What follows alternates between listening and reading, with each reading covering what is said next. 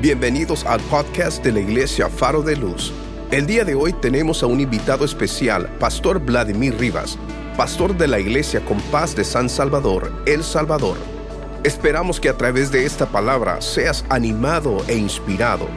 Ahora escuchemos el mensaje del día de hoy. Levante su mano derecha y dígale, Señor Jesús, abre los ojos de mi entendimiento.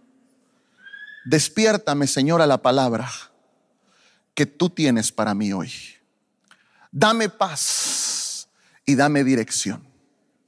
Que lo que este hombre trae desde tan lejos sea lo que yo necesito hoy para continuar viviendo. Así te lo pido, así lo creo y así será. Amén. Hay una diferencia entre fe y confianza. La gente a veces piensa que es lo mismo, fe y confianza, pero no significa lo mismo. Fe es ese don que nos ha sido dado. La escritura certifica que a cada uno de nosotros nos ha sido dada, ¿el qué? Una medida de fe.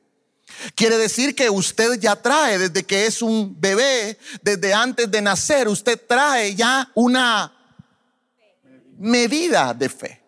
Lo que nosotros tenemos que hacer en esta tierra es alcanzar esa medida. Por ejemplo, yo pienso que aquí hay gente que Dios le ha dado mucha fe, que Dios le ha dado para hacer cosas más grandes, pero como no ejercita la fe, su fe todavía es demasiado pequeña cuando Dios te ha dado una, una fe grande.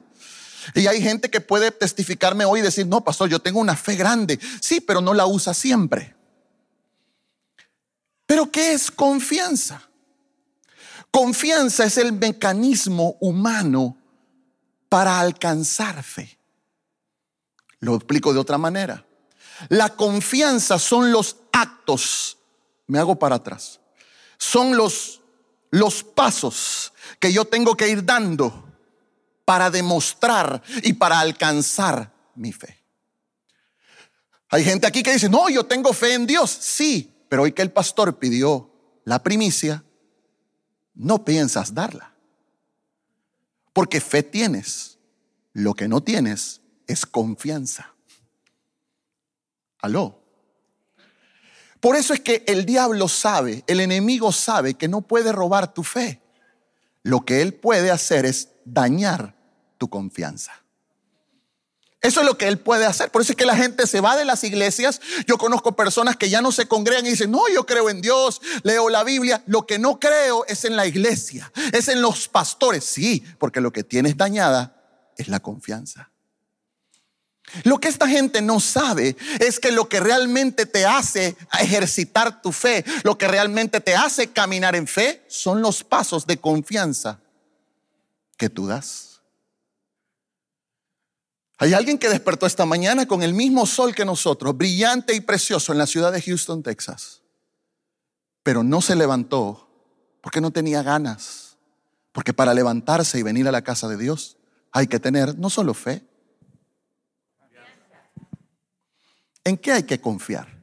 En que quien entra por esas puertas con acción de gracias, Jehová lo ha de bendecir. esa confianza en la que hay que tener.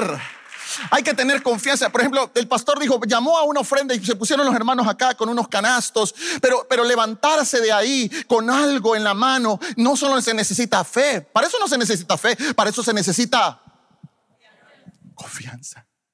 ¿Qué confianza? Confianza en que pasando yo al frente y depositando esta semilla, Jehová la ha de multiplicar y ha de bendecir mi entrada y mi salida desde ahora y para siempre. Y todo en lo que yo ponga mi mano será transformado. Para eso se necesita no fe.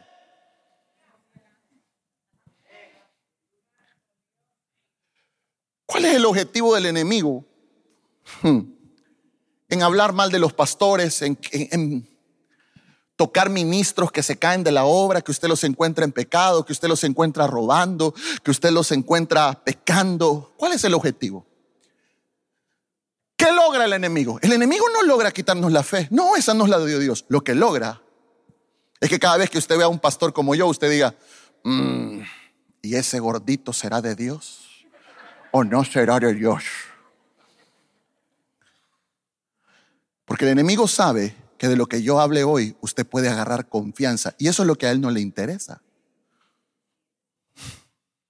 Hermanos, a partir de ahora vamos a hacer esto. Y usted que está ahí, que su confianza la tiene dañada, usted dice, no sé, a mí, a mí no me la haces, hermano. Yo realmente, mm, mira, si yo ya vengo de donde asustan, es más, yo era de los que asustaban.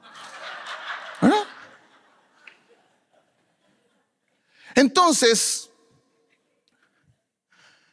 nosotros empezamos a desarrollar una conducta de de fe fingida. Por eso es que cuando Pablo le escribe a su hijo en la fe, Timoteo, le dice, qué agradable es encontrar en ti una fe no fingida, la cual habitó primero en tu abuela Loida y tu madre, y después en tu madre Eunice. Y ahora, Timoteo, yo la veo en ti. ¿Qué está diciendo el apóstol? Está diciendo, yo puedo reconocer una fe que no es mentirosa. Yo puedo reconocer en ti confianza. Porque hay gente que tiene fe, pero una fe de domingo. Una fe que cuando te aparece el primer hombre enamorándote, te vas con él. Una fe que te hace olvidar lo que tu madre y tu padre te enseñaron de niño. Una fe que, que a pesar de sentirla, has dejado de creer en lo fundamental. Cuando uno tiene confianza, yo confío en que si yo me mantengo fiel a Dios, Él se mantendrá fiel conmigo. Yo confío en eso y por eso es que soy fiel al Señor, porque tengo puesta mi confianza en ese paradigma en esa idea, la tengo clara en mi mente. No solo tengo una fe de que, ah, sí, Dios, Dios va a ser Dios, ayúdame. No, yo tengo confianza en que todo aquel que le sirve a Dios, Jehová, le ha de prosperar y no ha de dejar de caer ninguna de sus palabras a tierra. Esa es mi confianza. Confío en esa palabra, no solo tengo fe en ella. Esa confianza que tiene su niño de cuatro cinco años, que usted le dice, vámonos hijo, y él sale corriendo. Yo recuerdo a este muchacho que usted ve ahí, que se llama Isaac, cuando yo agarraba las llaves, nunca se me va a olvidar. Él estaba haciendo cualquier cosa y corría a la puerta y se paraba y hacía, vámonos, vámonos. Pero lo hacía con una seriedad, jamás voy a olvidar eso. Tengo en mi mente, se paraba. Y yo llegaba y le decía, ¿y usted para dónde va? Contigo, papi, me decía. Vámonos, vámonos. Pero lo hacía serio, serio. O sea, no lloraba, no decía, vámonos, vámonos. Y no me miraba como quien dice, no quiero ver que me diga que no. Hay alguna gente que Dios le está diciendo, ven conmigo y se le queda, ¿a dónde, Señor? Decime cómo, dame una señal, explícame, Padre. Perdiste tu confianza. Perdiste tu confianza. Para lo que debe ser un niño no lo eres. Y para lo que debe ser un hombre eres un niño. Ese es el problema que tenemos. Ese es el problema de los evangélicos de hoy. Hemos perdido nuestra confianza en que Dios lo va a hacer. Eh, eh, el niño se enfermó en la madrugada. Ay, llamemos al doctor, llamemos. Nadie dice en la casa, mira, antes que nada, pongámonos de rodillas, pongámosle mano a este niño.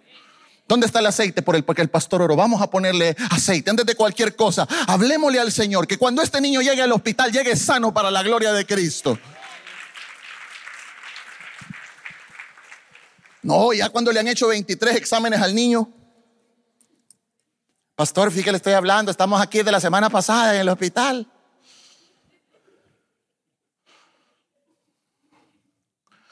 Y ya el pastor le dice, hermano, deberíamos de orar. Sí, verdad, no habíamos pensado en eso, pero ahorita, pastor, ahorita nos ponemos a orar.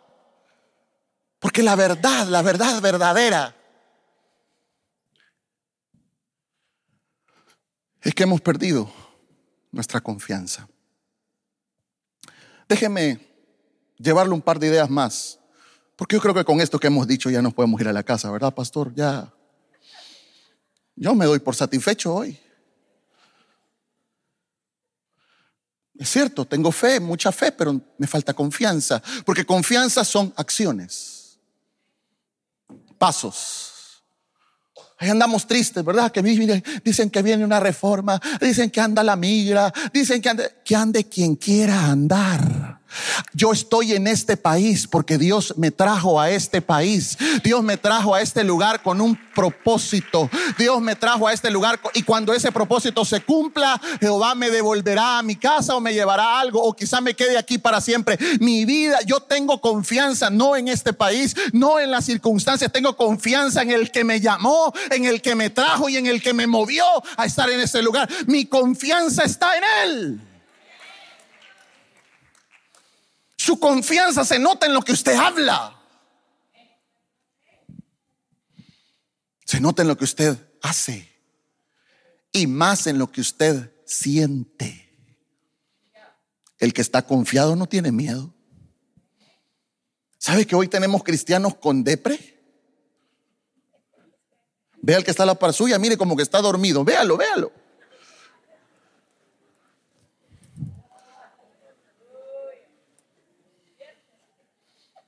Cristianos así.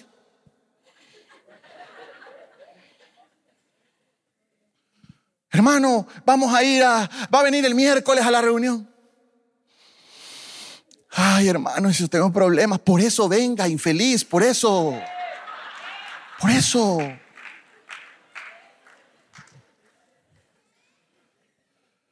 Hay gente que siempre está esperando que algo mejore para servirle a Dios. Pastor, mire, cuando mire, que yo salga de ese trabajo, nunca vas a salir. Cuando yo tenga, mire, que tenga que cambie carro, nunca vas a cambiar. Dale al Señor una prueba de confianza y dígale, Señor, teniendo o teniendo, como decía el profeta, ¿verdad? Aunque en la higuera no florezca, aunque en las vides no haya fruto, aunque no pueda recoger nada de nada, con todo, aleluya. Qué palabra más profunda, de qué declaración de confianza, con todo, yo alabaré al Señor. Pero es que yo tengo rumores que cuando uno pasa el río bravo se le olvida todo. Hagamos una investigación aquí hoy. ¿Será verdad que cuando uno ya está de este lado, usted dígame porque yo ando de paseo, que cuando uno ya pasa a este lado, como que empiezas a confiar más en, en, los, en los blanquitos, en los canches. Crees que de ellos depende tu futuro. Crees que del chelito dependes. Crees que el billete es el que importa. Cuando Jehová, si tú separaras en tu puerta, te dijera, yo te traje aquí de una forma milagrosa. Tú lo que has necesitado siempre han sido milagros. Nunca necesitaste dinero, nunca necesitaste de la gente, nunca necesitaste de hombre alguno. El Señor te dice hoy siempre necesitaste de mi gracia y de mi favor. Y eso es lo que te he dado siempre, dice Jehová de los ejércitos. Así que deja de esperar de las personas, deja de confiar de los hombres, deja de esperar de quien está al lado tuyo y empieza a hacer lo que te ha dado todo lo que tienes. Los que confían en Jehová son como el monte de Sión, que no se mueven, sino que permanecen para siempre, dice la palabra. Eso es lo que dice. Oiga, si alguien puede decir amén aquí. Déjeme, porque recién estoy terminando mi introducción.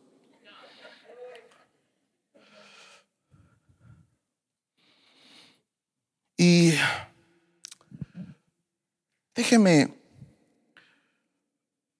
hacerle un tecito. No, no tecito, un test. Vea, vamos a ver cómo estamos de confianza. ¿Te parece? Evaluémonos. Tal vez salgamos de aquí diciendo, realmente yo no confío, pero no he confiado nada en Dios. Lo cual sería grave. Lo cual sería triste.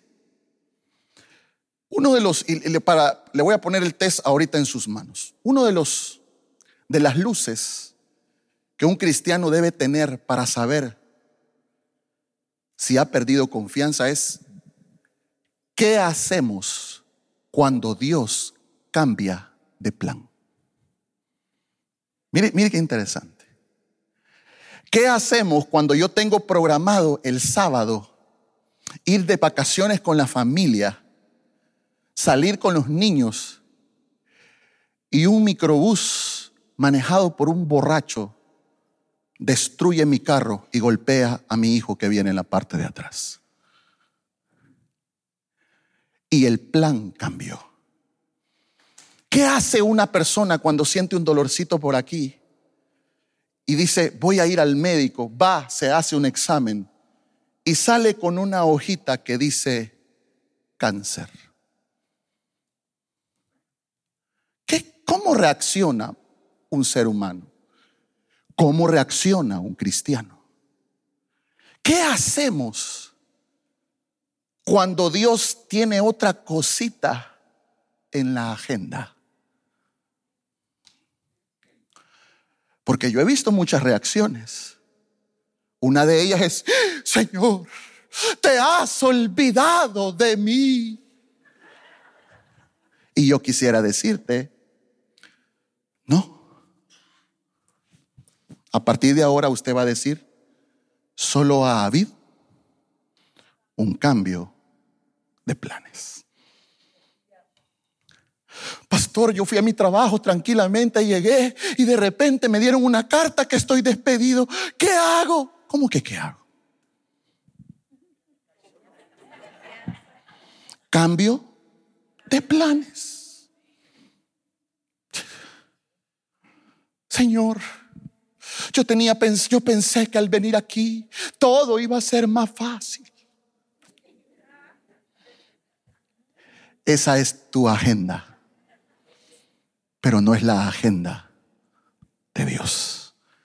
En la agenda de Dios hay cosas escritas que usted nunca se imagina que va a ocurrir.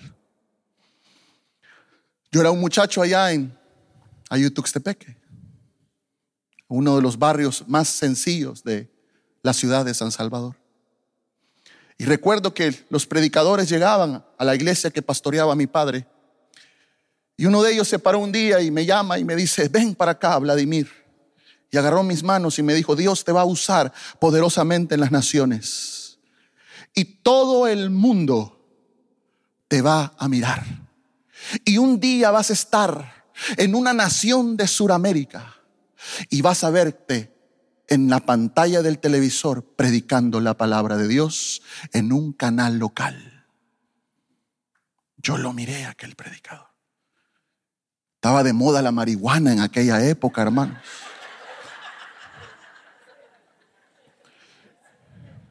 Yo tendría unos 14 años y dije, lo que hace la marihuana, dije yo en mi mente.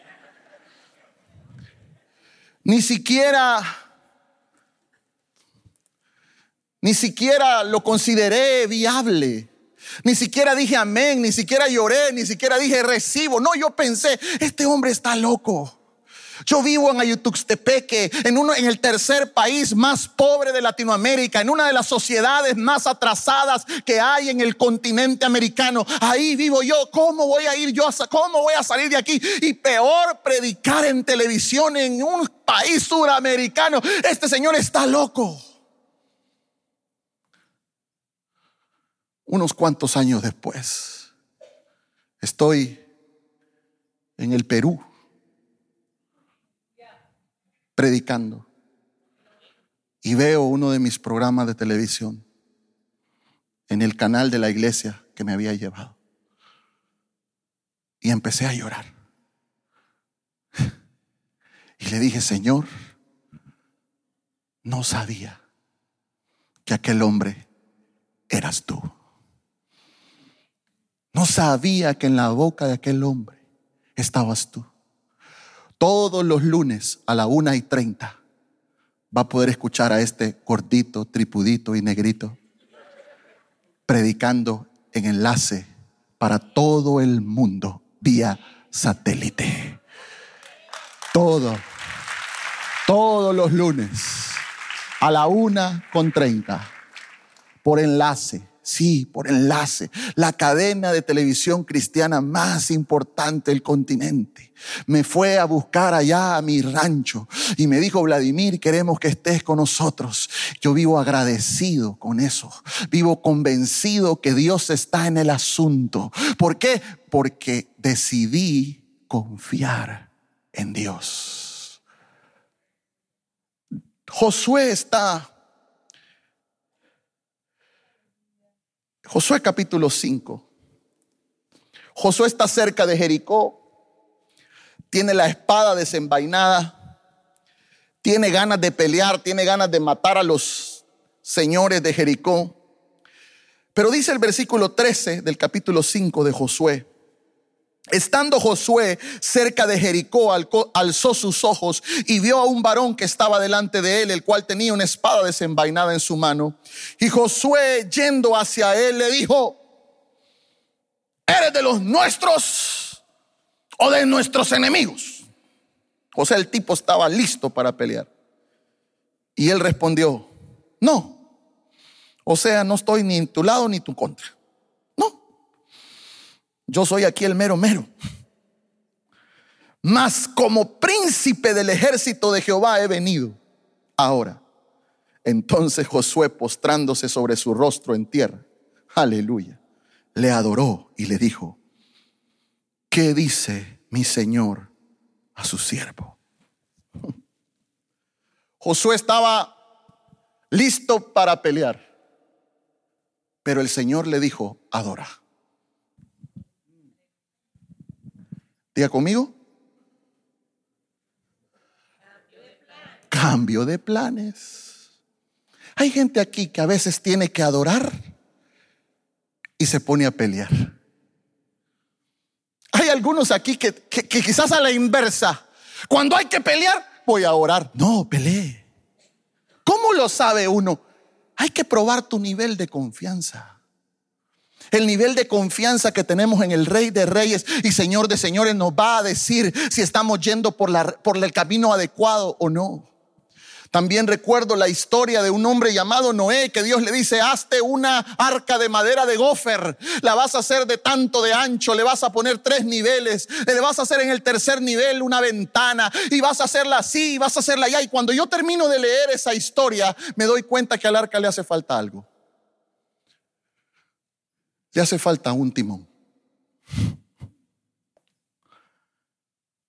Diga conmigo, ¿cómo un barco tan grande no tiene timón?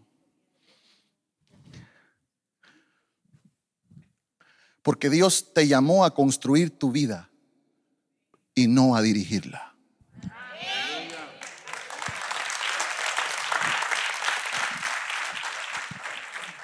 ¿Hay alguien que me escucha hoy? Dios te llamó a construir tu vida, pero no te llamó a dirigirla. Es que mire, pastor, lo que a mí me da no sé qué es que yo no sé para dónde voy. Entonces, gloria a Dios, aleluya. Hay poder en Cristo Jesús. Qué bueno, abandónate en las manos del Rey de Reyes y Señor de Señores. Deja que Él te lleve, deja que Él ponga en tu vida el querer como el hacer según su santa palabra. Hay alguien aquí hoy que lucha contra no saber qué, está haciendo. Y sabes qué, llegaste hasta acá y viniste de tu país hasta Estados Unidos. Y hoy que estás aquí, es que no sé. Yo solo puedo decirle algo. Cuando yo no sé qué hacer, busco al único que sabe qué hacer es cuando más sirvo, es cuando más alabo, es cuando más busco, es cuando más Yo tengo dos adolescentes, como pudo ver.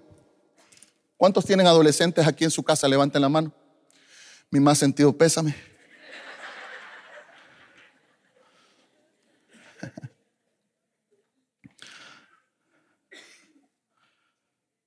Escribí este librito que se llama Joven Fui. Son instrucciones para jóvenes. Porque como no sabía qué hacer, con dos adolescentes en mi casa, mire, una de las cosas que uno no sabe qué hacer con los adolescentes es motivarlos. Hijo, tal cosa. No. Sí. Oiga, sobre todo cuando usted los está criando en un país como este, donde hay todo. Y ellos tienen todo. Y usted mira hacia atrás, y por eso se llama joven fui.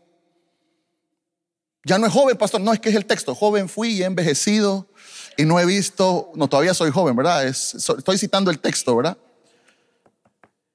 Pero yo recuerdo que cuando yo era un muchacho, era tan fácil para mis padres llevarme. ¿Sí o no? Hijo, venga para acá. Sí, papá. Usted ahora lo llama. Hijo, venga para acá.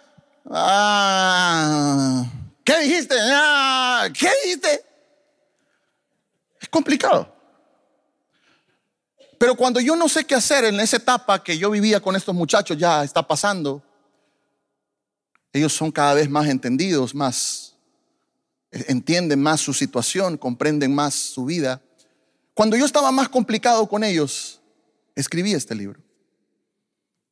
Instrucciones para el que quiere liderar jóvenes, sus adolescentes. ¿Por qué? Porque cuando usted no puede hacer nada, adore. Si a usted le dicen, te vas a morir, entonces ¿qué hay que hacer? Ay, no, no, no, adore. ¿Y qué puedo hacer? Yo, no tengo, pastor, ¿qué, puedo hacer ahora mismo? No tengo alternativa, no tengo respuestas, no puedo, ya le dije, ya hice, ya vine. Entonces, ¿qué tengo que hacer? Adorar el nombre del Rey de Reyes y Señor de Señores. Y decir, Señor, esta arca tú me la diste, esta arca tú me la otorgaste, yo no tiene timón, condúcela tú, llévala tú. Y por eso escribí ese libro, porque ¿qué hice? ¿Qué hizo, pastor? Me puse a escribir, me puse a leer, me puse a estudiar. ¿Para qué? Para darme respuesta yo mismo. Recuerdo en una ocasión, este chico tenía 11 años y entro a su habitación y le digo, porque la mamá me dice, mira, el niño no quiere hacer tareas. Entro a la habitación y está que no quiere hacer tareas. Entonces le digo, ¿qué? ¿No quieres hacer tareas? ¿Por qué no quieres hacer tareas?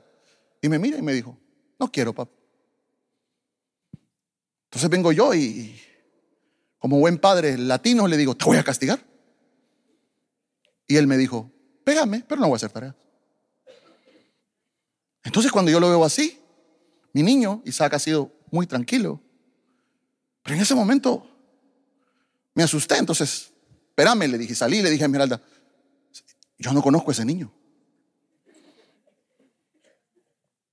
Y me dice ella, oremos. Y oramos en la habitación. Porque a mí lo que se me ocurría era hacer lo que mi abuelo había hecho, reventarme. Pero yo sé que este no es el momento, ni es el tiempo. Entonces oramos y cuando estábamos orando el Espíritu Santo me habla y me dice, Vladimir, se llama preadolescencia.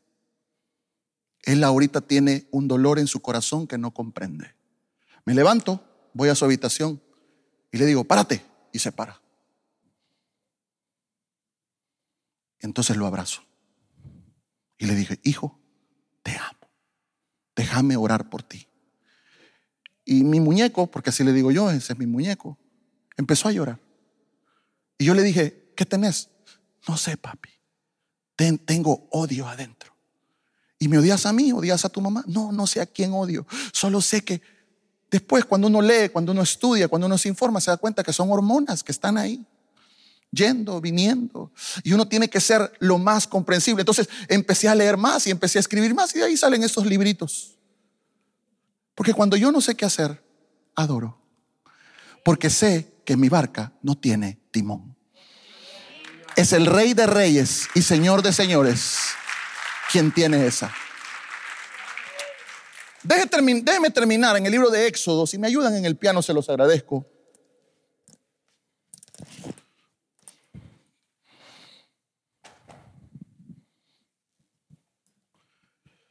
Libro de Éxodo capítulo 2.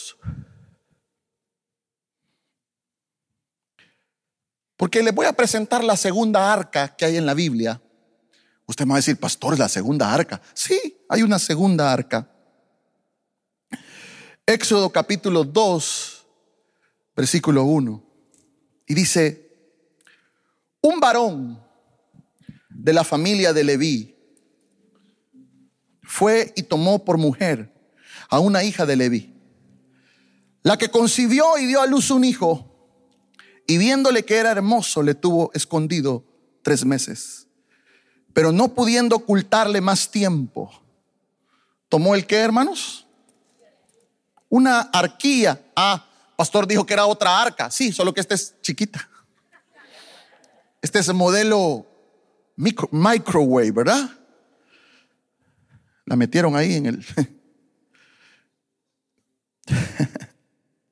Tomó una arquía de juncos y la calafateó, igual que a la primera, con asfalto y brea. Y colocó en ella al niño. ¿Y dónde lo puso, hermanos? ¿En el carrizal de dónde? Yo quiero invitar a esta congregación hoy a estar en el río de Dios. ¿Qué es la confianza? Ahí comenzamos, ¿verdad? La confianza es agarrar lo que más amas y ponerlo en el río de Dios y que corra. Por eso es que cuando usted le dicen, hermano, traiga su ofrenda, a saber qué van a hacer estos ladrones. Yo me los puedo, si yo ya he visto los videos que salen, yo ya sé, yo por eso no caigo en eso. Miren, mm, ni saco nada. ¿Qué te parece hoy si tomas tu mejor ofrenda y sin importar qué, solo porque está escrito ahí? El pastor hablaba de primicia y él decía que un día de salario. ¿Qué le parece si usted dice, yo al, día gano 100 dólares, pero eso no es lo que quiero ganar. Yo voy a traer no el día de mi salario, sino lo que quiero ganar. Y traen ese sobre 200. Pastor, pero mire, ¿y yo qué, por qué voy a poner tanto? Es que voy a hacer lo que, lo que te debía de hacer antes. Voy a confiar y voy a poner en el río de Dios. ¿Y, qué van a hacer con esos 200? ¿Qué, ¿Qué van a hacer? Así como aquella hermana que me regaló una corbata y todos los domingos me decía, ¿y mi corbata? No se la veo. ¿Dónde está? O sea que esa hermana me dio una corbata, pero siempre era de ella, ¿verdad? Y porque así es la gente, ¿verdad? ¿Y dónde está mi dinero? ¿Y dónde está? Hermano, yo, yo, Deje que los pastores se condenen, deje que los líderes se, roben lo que se quieran robar. Yo no voy a dañar mi confianza en Dios. Yo lo hago para el Rey de Reyes y Señor de Señores. Yo, yo voy a confiar en Él y voy a poner en el río de Dios mi arca. esa mujer puso en ese, confió en que el río llevaría al niño a salvo. No sé si alguien me está escuchando hoy. Yo quisiera que esta, esta mañana usted pudiera decir, yo voy a poner mi confianza en Dios. Es poner a Moisésito en el río y dejar que Dios lo lleve. Es que su confianza se mueva. Eso es madurez. Confiar.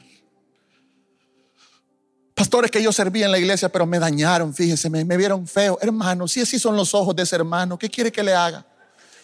Ese hermano tiene los ojos así raros.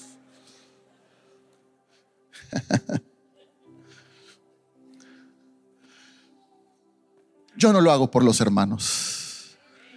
Si yo le contara las veces que me han traicionado, las veces que nos han dañado como familia, las veces que se han reído de nosotros, Pero como hemos aprendido a confiar en Dios y no en las personas, seguimos invirtiendo tiempo, dinero y esfuerzo en las personas. Gente que nos prometió algo y nunca nos cumplió. Y se decían llamar hombres de Dios. Y después aparece gente como su pastor que nunca nos prometió nada y nos ha ayudado mucho. Imagínense cómo es la vida. ¿Cómo es la vida? La gente que te prometió te aseguró, te dijo que te voy a ayudar, nunca te ayudó, pero Dios manda gente que nunca te prometió nada, nunca confiaste en ellos, nunca sembraste nada en ellos y aparecen para bendecirte. Es por eso yo confío en Dios y no en los hombres. Por eso yo confío en la palabra de Dios y no en las personas. Iglesia, yo no sé si ustedes hoy están listos para que Dios cambie los planes, para que Dios haga su voluntad y ustedes seguir confiando. ¿Está listo? ¿Está listo o no está listo? Cierre sus ojos un momento.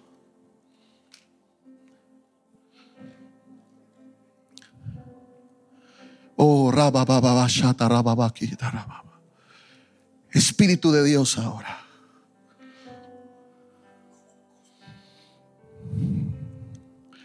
Quiero hacer un llamado esta mañana. Un llamado serio. Un llamado serio.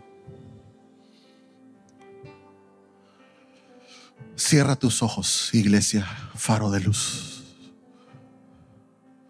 Si hay alguien aquí hoy que dice, pastor, después de escucharlo a usted esta mañana, yo reconozco que he estado falto de confianza. Si es así, ponte de pie hoy, ahí donde estás. Y levanta tu mano derecha ahí donde estás y dile, Señor, yo confieso en esta casa, yo confieso en este templo que me ha faltado confianza. He dejado de confiar. El Señor me habla y me dice, dile a mi sierva, que ella se entregaba sin reservas. Ella hacía lo que le pedían, corría, servía, daba.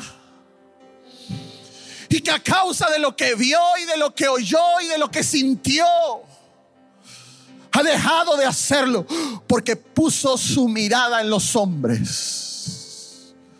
Si eres tú, mujer, levanta tu mano y dile, Señor, yo te pido perdón hoy mi confianza está en ti, Señor. Mi confianza está en los cielos. Ya no quiero estar esperando limosnas de las personas.